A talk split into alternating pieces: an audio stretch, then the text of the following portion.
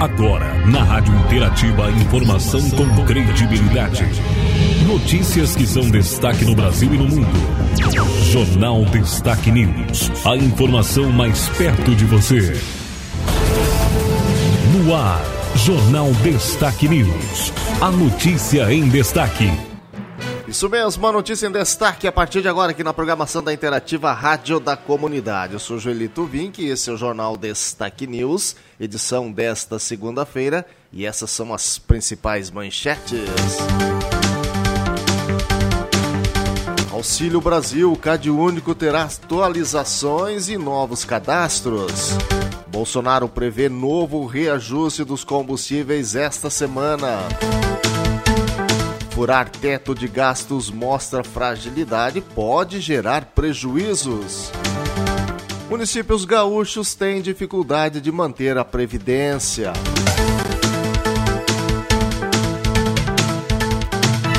Ministério da Saúde envia mais 22,7 milhões de doses de vacina contra a Covid-19 aos estados.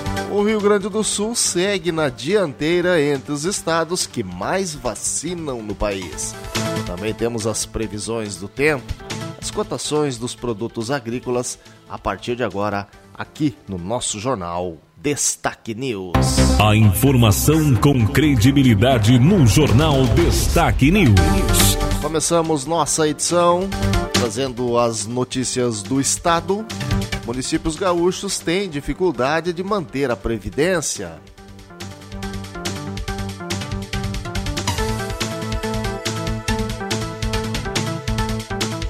Estudo do Tribunal de Contas do Rio Grande do Sul sobre os regimes próprios de previdência social dos municípios gaúchos constatou que a maioria das prefeituras teve dificuldade em cumprir com os compromissos previdenciários dos servidores. O mapeamento feito pelo TCE revelou que dos 497 municípios gaúchos, 331 possuem regime próprio de previdência social e 166 estão vinculados ao regime geral de previdência social. Com base em dados obtidos a partir dos relatórios de contas anuais de 2020, dos que possuem regimes previdenciários próprios, o estudo revelou que 262 estavam com um certificado de regularidade previdenciária em dia. Desses, no entanto, 29 não haviam conseguido atender aos critérios mínimos para a renovação.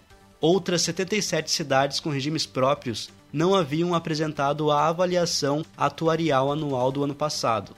Além disso, seis delas não enviaram documento até 31 de julho de 2020, data de extração das informações utilizadas no levantamento. A auditora Carolina da Conceição, uma das coordenadoras do trabalho, contextualiza o problema. O objetivo desse levantamento dos regimes próprios foi apresentar né, os resultados das análises que foram realizadas no relatório de contas anuais com relação ao exercício de 2020. A partir disso, foi verificado que no geral os RPPS eles estão aderentes às normas previdenciárias, mas tiveram dois pontos que chamaram atenção com relação à contabilização dos resultados atuariais, que no geral assim ela não vem sendo realizada de forma adequada pelos regimes próprios, e também a questão da evolução dos déficits atuariais, né? Boa parte dos regimes próprios gaúchos eles vêm apresentando um volume de insuficiência atuarial bastante elevado. Essas informações elas estão todas disponíveis no portal do tribunal, no link Estudos e Pesquisas. Lá é possível né, verificar o relatório por completo com todas as análises que foram realizadas e também é possível verificar a situação, né, o resultado de cada um dos municípios com regime próprio. Do Tribunal de Contas do Rio Grande do Sul, Henrique Lemes. Obrigado, Henrique, Informação, pelas informações fiscal... aqui no nosso Jornal Destaque News, nessa manhã de segunda-feira. Mais informações agora sobre vacinação. O Ministério da Saúde enviou mais 22,7 milhões de doses contra a Covid-19 aos estados.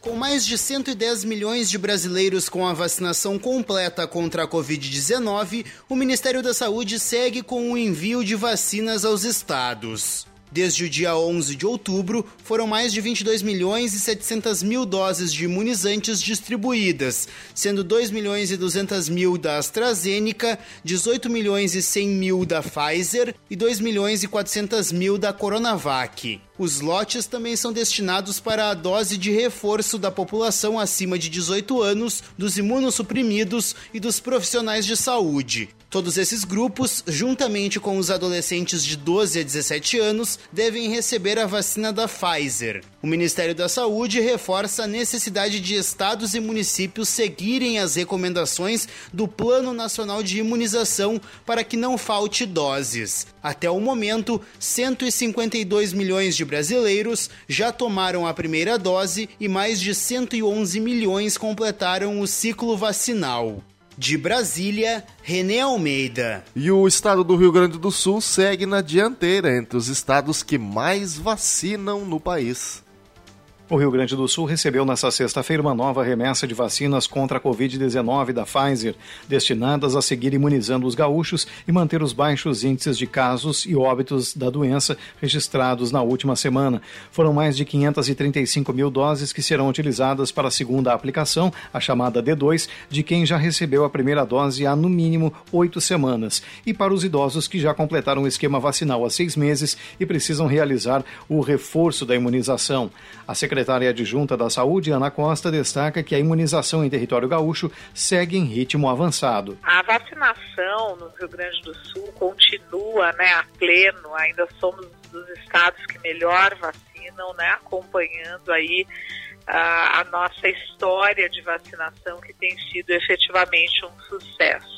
A chegada de novas doses né, permitirão que na próxima semana a gente distribua as doses da Pfizer para as pessoas que precisam tomar a segunda dose e para aqueles que precisam da dose de reforço acima de 60 anos. Com mais de 93% da população adulta vacinada com pelo menos uma dose, o Rio Grande do Sul registrou essa semana uma queda expressiva nos óbitos por Covid-19, que em seu pico superou as 300 mortes diárias em março e agora está no patamar de 20 por dia. Mesmo assim, a secretaria alerta que quase 800 mil pessoas já poderiam ter feito a segunda dose e, por motivos diversos, ainda não se dirigiram aos postos de saúde. Ana Costa ressalta a necessidade das pessoas tomarem a segunda dose do imunizante, mesmo que o prazo já tenha passado. Na semana que passou, já enviamos doses para os municípios, inclusive para aplicação de primeira dose, para que a, os municípios fiquem abastecidos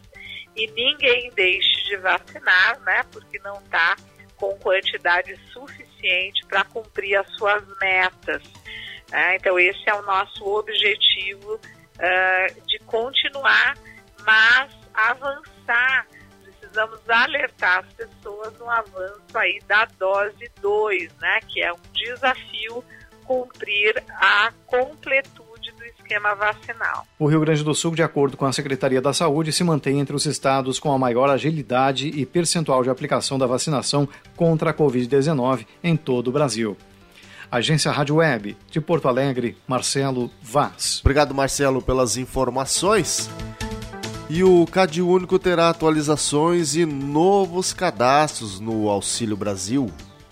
O governo anunciou nessa semana um novo programa social, o Auxílio Brasil. A pretensão é atender 17 milhões de famílias em situação de extrema pobreza até dezembro de 2022, com o pagamento de no mínimo 400 reais por mês. Quem recebe o Bolsa Família, que será extinto, será contemplado pelo programa. Mas atenção, quem não atualizou o CAD único recentemente precisa atualizar. Essa atualização é feita geralmente no CRAS, Centro de Referência de Assistência Social, ou em um posto de atendimento do Cadastro Único nos municípios. Nestes mesmos locais também poderão ser feitos novos cadastros. Tem direito a se cadastrar família com ganho de até meio salário mínimo por pessoa. Qualquer membro da família com mais de 16 anos pode fazer o cadastro. É preciso apresentar algum documento pessoal de cada familiar. Agência Rádio Web de Brasília, Janaína Oliveira. Obrigado, Janaína, pelas informações. E o presidente Jair Bolsonaro prevê novo reajuste dos combustíveis esta semana. Ao lado do ministro da Economia Paulo Guedes, o presidente Jair Bolsonaro anunciou neste domingo que um novo reajuste no preço dos combustíveis deve ocorrer nos próximos dias. Infelizmente, pelos números do preço do petróleo lá fora e o dólar aqui dentro, nos próximos dias, né, a partir de amanhã, infelizmente, teremos reajuste do combustível. Os dois visitaram uma feira de expositores de pássaros no Parque de Exposições da Granja do Torto, em Brasília. Bolsonaro não foi questionado sobre o relatório da CPI da Covid e aproveitou para elogiar o trabalho de Guedes, depois da crise da última semana, quando vários nomes da equipe do ministro pediram demissão. Paulo Guedes eu conheci praticamente um ano antes das eleições uma pessoa que eu deposito total confiança nele. Foi excepcional o trabalho dele em 2019, melhor ainda em 2020. Além de voltar a criticar o ICMS dos governos estaduais, o presidente culpou o dólar alto e o valor do preço do barril de petróleo. É só ver o preço do barril de petróleo lá fora, o comportamento do dólar aqui dentro.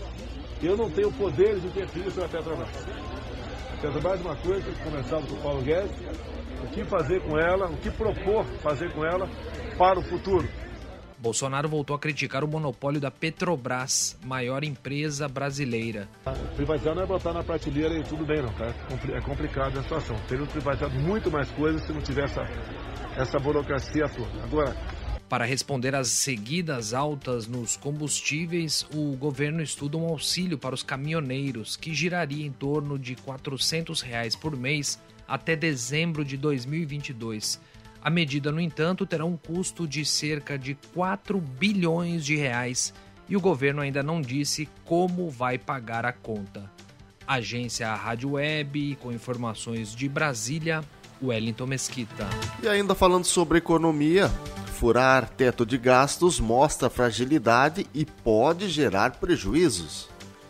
Furar o teto de gastos, como anunciado pelo ministro da Economia Paulo Guedes, não resolve a falta de dinheiro do atual governo e pode piorar a situação do país. É o que alertam economistas que vêm analisando o assunto. A decisão do presidente Jair Bolsonaro é de destinar 30 bilhões de reais fora do teto de gastos para ampliar o valor pago no Auxílio Brasil, novo programa social que extingue o Bolsa Família. Na análise análise do economista e advogado especialista em direito econômico Alessandro Azoni, essa atitude de nada vai resolver os problemas. Pelo contrário, trará mais, a começar por mostrar a fragilidade do setor econômico do país. Ele continua querendo assumir mais gastos. Isso realmente coloca em xeque a política econômica do Brasil. Então, romper o teto para aplicação do Auxílio Brasil, ela não é eficaz, tanto que o ministro Paulo Guedes ele foi até um certo momento contra a quebra do teto dos gastos. Isso mostra realmente uma vulnerabilidade fiscal. De acordo com a Zone, diante de uma clara demonstração de fragilidade somada com mais gastos, não há o que discutir. Furar o teto de gastos afeta diretamente de forma negativa a economia do país. Poderá haver efeitos na inflação, no dólar, nos juros e no emprego. É um governo que não tem controle das suas contas públicas públicas mostra um descompasso. Isso pode gerar aumento da carga tributária, aumento do endividamento, o risco de emissão de moeda. E esse descompasso faz com que o investidor finalize suas operações no mercado, ele desfaz as suas posições em bolsa, por isso a bolsa vem caindo, se posicionando em dólar, porque se houver um risco dessa aprovação, ele vai, como já está convertido em dólar, ele reverte a posição para outro país que tem uma tranquilidade fiscal muito maior. A regra do teto de gastos foi criada no governo do ex-presidente Michel Temer. A norma prevê que o país não poderá aumentar as despesas públicas. Deve limitar a elevação dos gastos do exercício seguinte à inflação do ano anterior. A PEC do teto tem vigência por 20 anos, ou seja, vale até 2036. Agência Rádio Web de Brasília, Janaína Oliveira. E o ministro Paulo Guedes tem apoio do Bolsonaro e diz que não cumprirá meta fiscal. O presidente Jair Bolsonaro foi ao Ministério da Fazenda na tarde desta sexta-feira e confirmou a presença de Paulo Guedes à frente da pasta. O gesto foi necessário porque a aprovação de um projeto na Câmara que permite ao governo furar o teto de gastos para pagar um auxílio emergencial de 400 reais na tarde da quinta-feira fez quatro secretários de Guedes pedirem demissão derrubou as bolsas de valores e fez o dólar terminar a semana com alta superior a 3%. Num gesto que não é normal, o presidente foi, junto com o ministro, falar com os jornalistas. É uma pessoa que eu conheci bem antes das eleições, que nós nos entendemos muito bem. Eu tenho confiança absoluta nele e ele também entende as aflições que um governo passa. O presidente defendeu o auxílio de 400 reais, mesmo afirmando que o Brasil não fará nenhuma aventura na economia. Bolsonaro voltou a dizer que vai pagar 400 reais aos caminhoneiros autônomos, num programa que vai custar 4 bilhões de reais. O que o presidente não explicou é de onde vai sair esse recurso. Paulo Guedes disse que não pediu para sair e aproveitou para anunciar que o ex-ministro do governo Temer, Esteves Colnago, será o novo secretário do Tesouro, em substituição a Bruno Funchal, um dos que pediu demissão. Em ato falho, Guedes errou o nome do novo auxiliar, confundindo-o com André Esteves, empresário dono do Banco Pactual.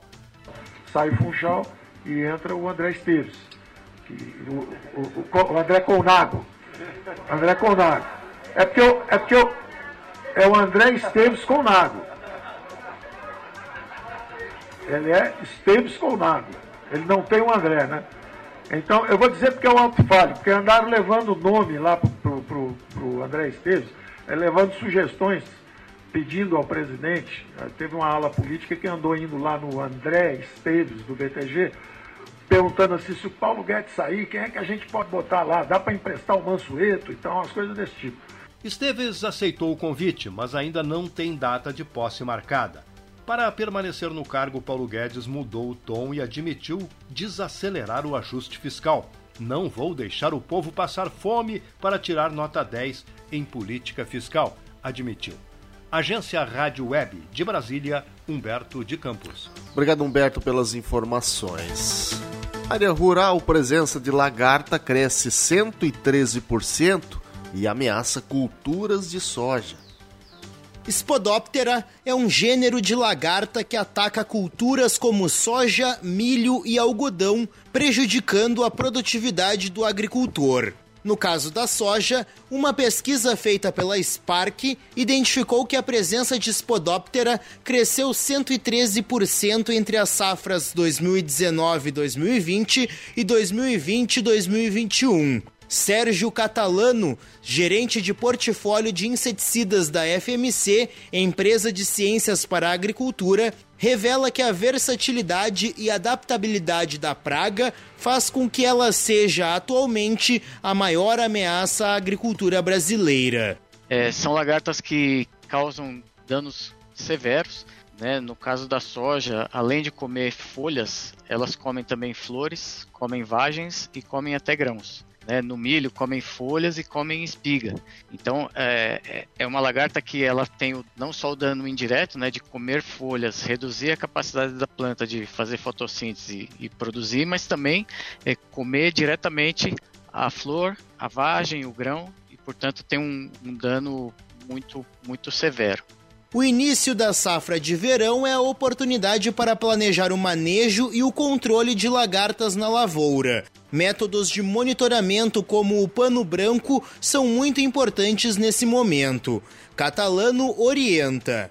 Sabendo que esse problema está iminente, o produtor precisa estar tá atento, precisa estar tá sempre monitorando e, e, checando se ele tem a presença de, de lagartas no, no campo, para no momento correto ou seja, quando ele, quando ele perceber tem a presença da praga, preciso tomar uma ação, ele está pronto para tomar essa ação. Para esclarecer dúvidas dos produtores e compartilhar experiências no controle da praga, a FMC realiza a Semana Nacional de Combate à Espodóptera até 29 de outubro. Entre as ações programadas está uma live nesta quarta-feira com professores e especialistas no assunto. O canal Rural e seus perfis no Instagram e no Facebook transmitem um evento a partir das 5h20 da tarde. Agência Rádio Web de Porto Alegre, Renê Almeida. Agência Rádio Web e os indicadores agropecuários com Marcelo Vaz soja. Contratos futuros de soja encerrando em queda nos Estados Unidos na sexta-feira. Na Bolsa de Chicago, vencimento novembro com contratos negociados a 12 dólares e 20 centes por bushel, com perdas de 3 centes.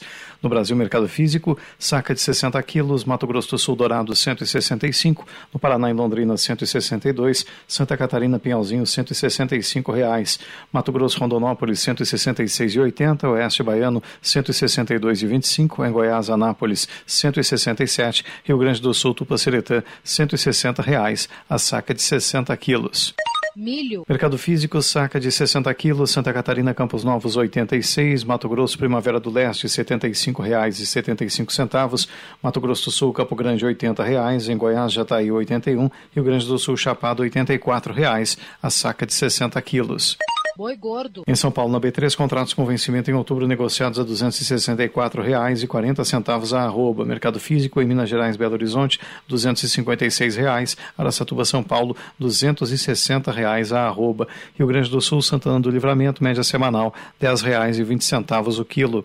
Café. Nova York, futuros de café arábica com entrega em dezembro negociados em 199,85 centos de dólar por libra-peso. Brasil na B3, futuros de café arábica com entrega em dezembro 238 dólares e 75 centos, a saca de 60 quilos.